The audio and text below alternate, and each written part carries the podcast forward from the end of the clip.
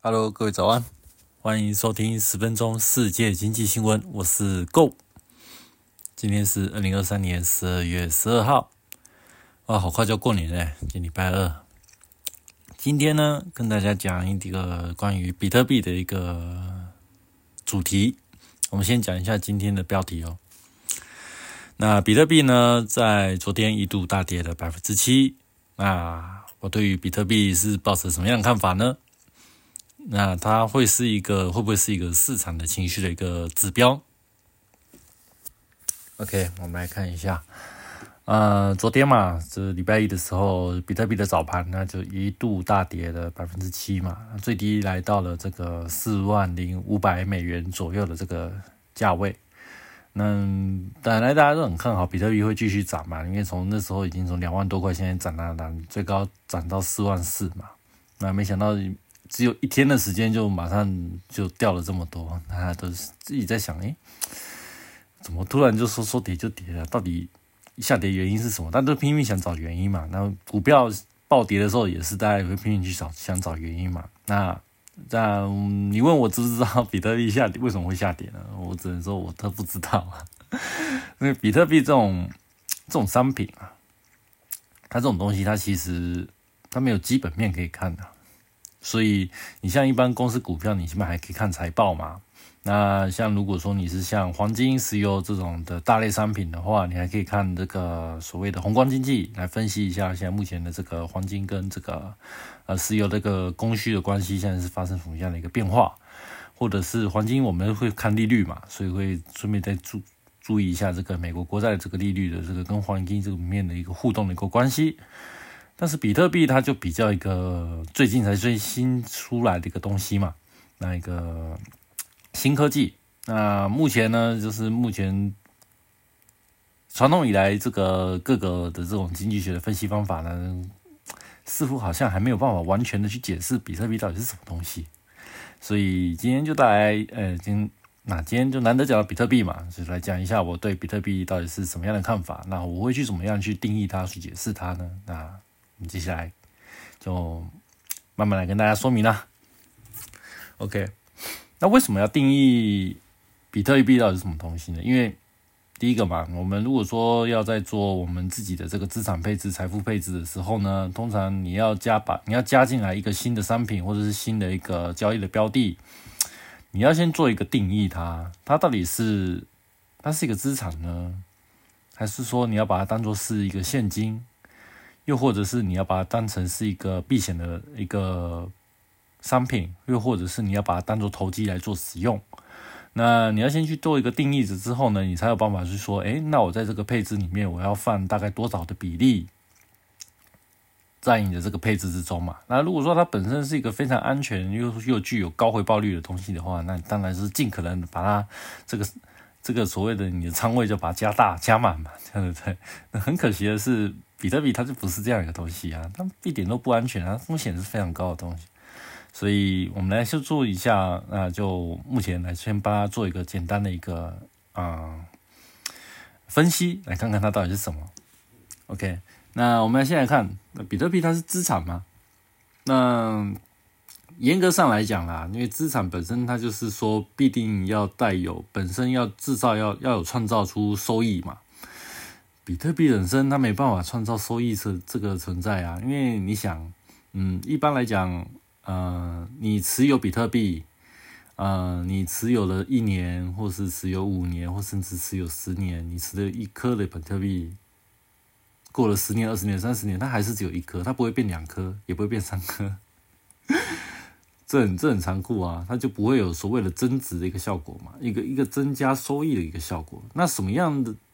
的东西才会叫做是资产，像是股票啦、债券啊、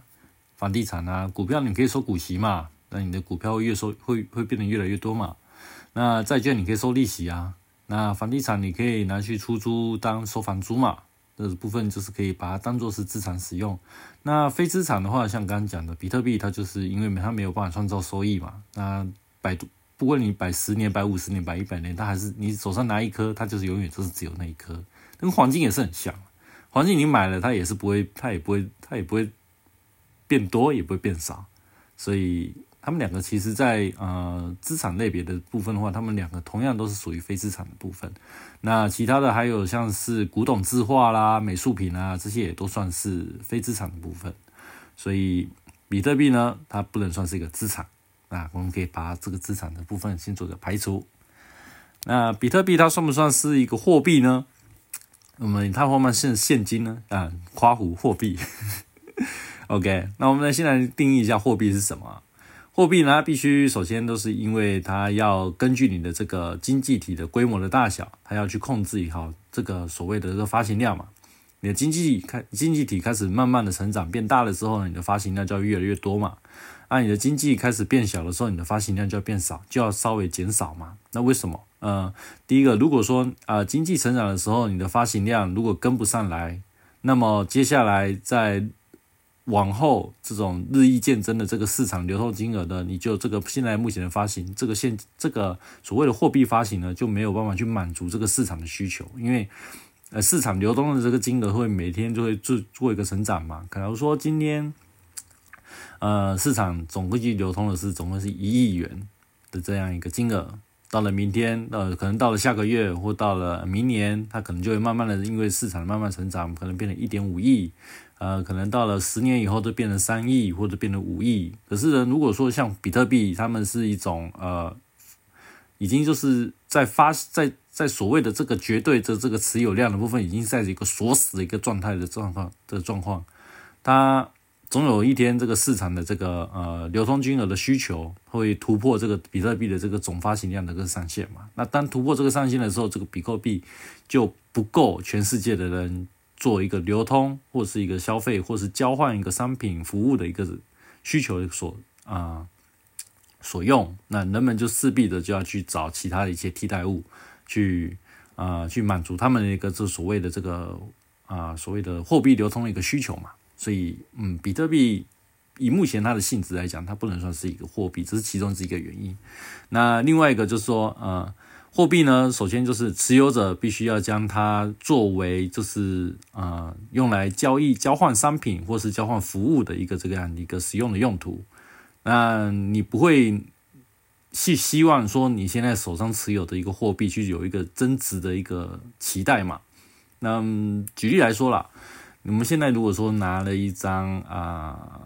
新台币一千块的钞票嘛，那你通常都是只就是直接把这个一千块就拿去买东西嘛，不管说你要去买买便当啊，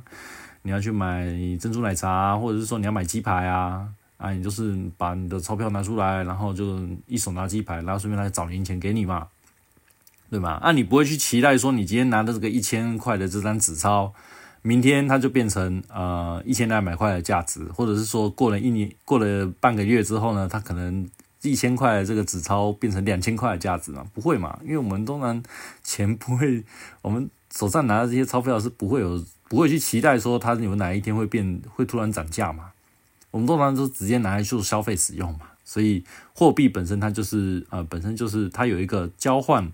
商品跟交换服务的一个交换的一个性质。我们不会把它留在手边，然后不去使用它，当做就是一个好像嗯传家之宝那种感觉啦。就是放着之后呢，它可能会变得呃越来越珍贵，越来越嗯，那就不算是货币啦。那本身货币它必须还具，必须还需要具有这个稳定性。假如说这个货币本身它的价不价格波动太大的话，它会造个造成这个交易的这个风险。那怎么讲呢？呃，一样，我们还是回到那个一千块这个钞票这个例子嘛。假如说你现在今天拿这个一千块钞票，它的价值就是一千块嘛。那假如说到了明天，它的价值可能变成一千两百块，那到了后天呢，它的价值可能就只剩下六百块。那这种价格突然波动很大，你觉得，嗯，你今天作为一个消费者，你会敢拿它去买东西吗？那你今天作为店家，你敢收这个一千块钞票吗？对不对？所以这个就造成只会，嗯，市场上这个。这种的这种货币反而就会不利于流通嘛，因为大家就对它产没有办法产生一个类似一个货币应该有的一个信用的一个存在，因为它的价格实在是波动的太大了。OK，那照这样看来，货币，嗯，一比特币它也不能算是一个货币喽。嗯，那好，那我们接下来看比特币它算不算是一个避险商品呢？那我们讲到避险商品，首先我们大家公认第一名的避险商品就是黄金嘛。那我们来看一下最近黄金这个近期这个四次的这个历历史高点啊，个别都发生了什么事情，所以才会造成这个黄金创新高这个情况发生。那我们来先看一下，那在二零二零年的八月呢，哦那时候黄金突破两千嘛，那那时候呢发生什么事情？呃，新冠疫情发生了嘛，然后美国开始做呃做一个大幅度的降息，把利率把利率降到近乎于零，然后呢还发行了这个无限的 QE，然后大量的就是 我们都知道嘛，大量印钞嘛，然后那时候就开始股票的狂升啊，那时候哎这个是风险吗？好像不是嘛，这个纯粹就是经济刺受到经济刺激影响所引起的这个投机商投机的这个这个情绪嘛。OK，那我们看第二次。那第二次我们就回到，就来到这个二零二二年的三月。那时候发生什么事情啊？没错，那时候就发生俄乌战争了。那那时候开打之后呢，黄金就开始在创新高。所以，嗯，这个就是有所谓的避险的这个成分存在。因为地这个地缘政治的风险会造成啊。可能会造成呃社会单不单不而且那时候也造成说，因为石油的部分的话飙涨，那造成这个很有可能会对经济产生一个非常大的冲击，所以人们就是想说，哎，这个可能就可能又会出现所谓的呃第三次，隔了那么久，第三次石油危机也说不定。那时候那时候是这样想的，甚至那时候还有人传言说，会不会从此之后要开始要开打第三次世界大战？也有那些传言存在，所以那时候就是在那时候的紧张的情况下，大家就开始强买黄金啦。那黄金因为大家有因为大适量的这个大量的一个需求之后呢，价格就推升了，就会造成黄金的上涨。嗯 OK，那接下来呢，看我们来看第三次，第三次就是二零二三年的五月，那时候发生了美国这个系股银行的这个破产这个事件嘛，然后那时候就。开始，大家就开始就害怕说，诶，会不会美国这个金融体系要开始出现这个金融危机了？所以那时候也是发生了这个黄金的一个大量的购买潮。那这也是黄金这个近期这所谓的第三次的一个高点。那这个也是跟这个避险有关系嘛？OK，那我们来看到最近这一次，呃，二零二三年十二月，没错，也就是现在，然后美那个黄金它现在已经创历史新高，两千一破两千一了嘛？那发生什么事情呢？没有发生，没有发生任何事情，纯粹就是市场预期，呃，明年二零二四年会发，会开始做一个降息的一个动作，所以开始大家就嗨啦，就那个国债利率下跌嘛，那那个。黄金是跟利率是做反比的关系，所以利率下跌，黄金的价格就会涨了嘛，大家就开始想要开始做抄底黄金的这个部分嘛。因为接下来如果利率会继续继续降低的话，那黄金的价格会继续做推高嘛。所以趁现在赶快买黄金，之后就可以赶快趁高卖出去嘛。大家都有这种投机的这个心理存在嘛，所以造成了现在目前这个黄金创了一波新高。那目前整理一下这个四次的高点，其中就两次是真正就是因为避险这个原因，所以发动了这个黄金的购买潮嘛。那另外两次是投机商机嘛。所以黄金，嗯，它算是有一点那样子的一个避险的属性。那我们来看比特币，比特币上一次创高是诶二零二一年的四月嘛，那时候先创先到了六万五千块美金嘛。那那时候发生什么事情？好像也没什么发生啊，就纯粹就是 市场那时候就是很大，很嗨嘛。那时候就是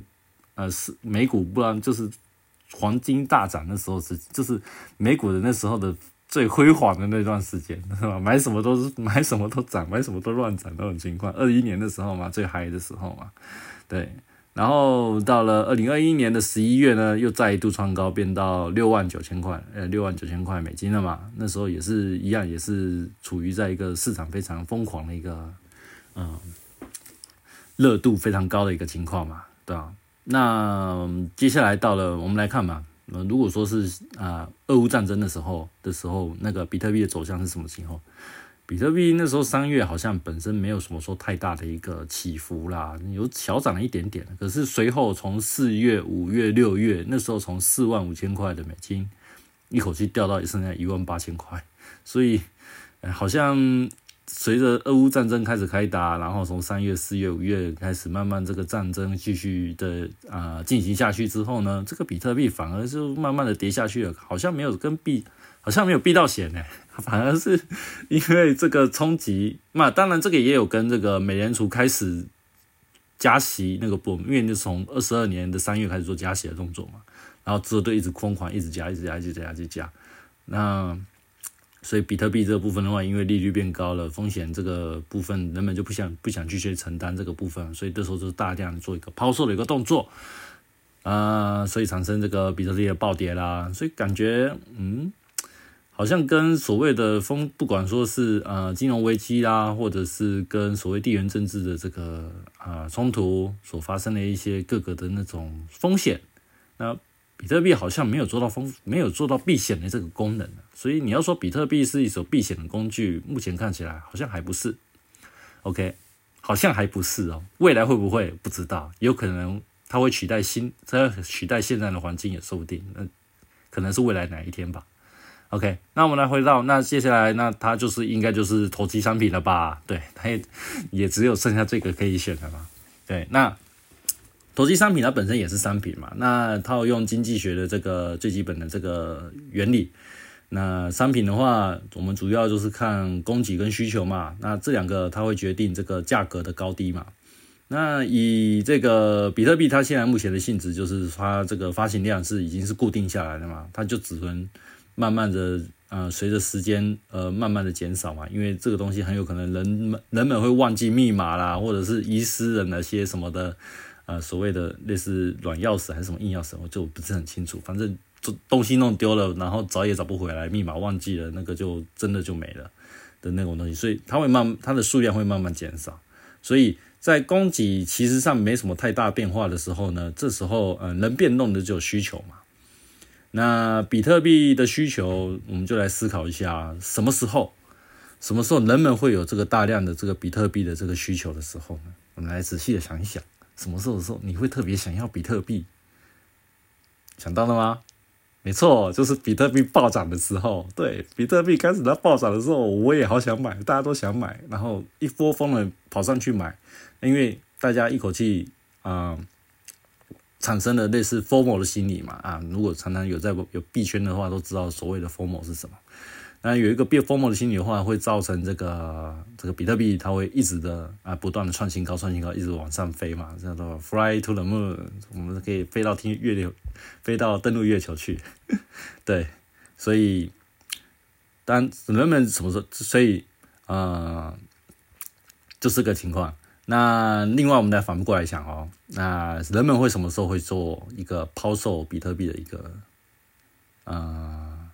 需求，或者是会有一个抛售一个比特币的一个行为呢？那就是当比特币暴跌的时候嘛，一口气给你爆个十趴、二十趴、三十趴。像上次我像我刚刚讲的，从四万五爆到跌到只剩下一万八，你会不会赶快卖掉？吓都吓死了！王老师会不会跌到只剩下两千块？那比特币这本身都没有所谓的基准面嘛，完完全全就是靠需求，这个人们的这个所谓对它的一个期待的一个预期。呃，预期它未来会上涨到一个什么地步？那当这个信心如果被剥夺之后，然后信心整个就丧失之后呢？那它其实要垮也是垮得很快的。这就是为什么比特币它这个风险会非常高的原因，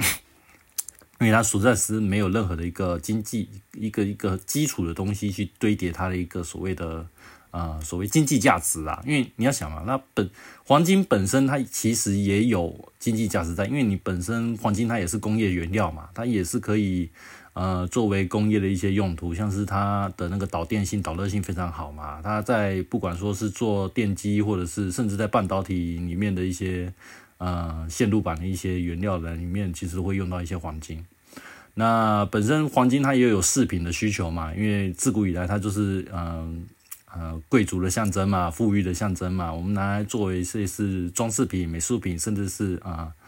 啊是类似身上的一些啊耳环啊、戒指啊这些东西，所以它也是有一些啊作为商品应该有的需求。可是比特币它能干什么？比特币它就是纯粹人们买着买着它之后呢，然后可以期待它哪一天就是价格可以翻那个两倍、三倍、四倍，甚至是十倍、一百倍嘛。你会拿比特币去买披萨吗？虽然很久以前真的有人就这么去买过嘛。那你会拿比特币去买特斯拉吗？诶，好像真的会。可是，当当如果比特币真的哪一天创高、创高再创高的时候呢，你可能就会开始后悔说：“哎，我怎么当初就拿那个比特币去换呢？”如果说现在那时候如果说冷下来的话，搞不好到了未来十年后、二十年后，我可以换三台三台特斯拉也说不定，对不对？所以，嗯，比特币这个东西实在是啊，它其实就是非常标准的一个投机的商品啊。那既然是投机商品的话，那我们作为于这个本身自分的这个财这个财产财产的配置或者是资产配置里面，我们会去怎么样去做一个。安排它呢？啊，当然要投资它，当然也是个 OK 啊，因为它毕竟也是可以可也是可以交易的东西嘛。而且现在最近，你像像现在美国它那个商品交易所就已经有那个比特币的期货了嘛，那所以这个部分它本身是可以做一个买卖，甚至你要做空它也都可以做个多做空，然后你要开杠杆都 OK。那又有听说说现在那个现货的 ETF 也要准备要开始准备要。如果合可的话，就差不多准备要上市了嘛，到时候就可以直接在美股市场里面就直接购买这个所谓的现货的现货的 ETF 嘛。那那时候的话，那在流通性方面或者是在嗯购买方面就变得更加方便嘛。那作为这个投机商品的话，嗯，我们还是一样的，就是考量到自己的这个经济的条件，还有未来你的这个所谓的财富规划，像你可能就是为了为了以后的这个退休生活啦。那你就要想说，诶，我现在可能几岁了？我现在如果说是二十，才二十岁刚出头，那冒个险似乎是还 OK。但是你本身已经，假如说已经四五十岁了，你准备六十岁要退休，剩不到十年了。如果你再把大部分的这个比例把它放在这个比特币上面的话，那就有点冒险了。对，所以就是看你的需求，跟你看你的目标来决定你大概要放多少趴这个部分来决定，来放多少的这个投机的商品。那投机的商品当然不止这个比特币啦，当然有很多啦，像嗯什么啊，黄金其实也很投机啊，对啊，黄金虽然保值有看通膨的这个意思，可是它其实也蛮投机的，因为你知道吧，它这个跟利率反比的话，现在大家都是在封这个所谓的这个降息的这个呃预期嘛，那降息。大家都是想说，期待说未来，因为如果是降息的话，黄金还有可能会继续再创高嘛。那趁现在先买的话，那可以先等未来的一个期待未来一个收益嘛。啊，可惜现在黄金已经快要，已经已经可能快，已经已经这个行情已经差不多快走完了吧，所以。真的啦，大家如果说投资这个投机商品的时候，还是要注意一下风险啊。OK，今天分享就到这边为止啦，啊，谢谢各位的收听，我们下次再见，拜拜。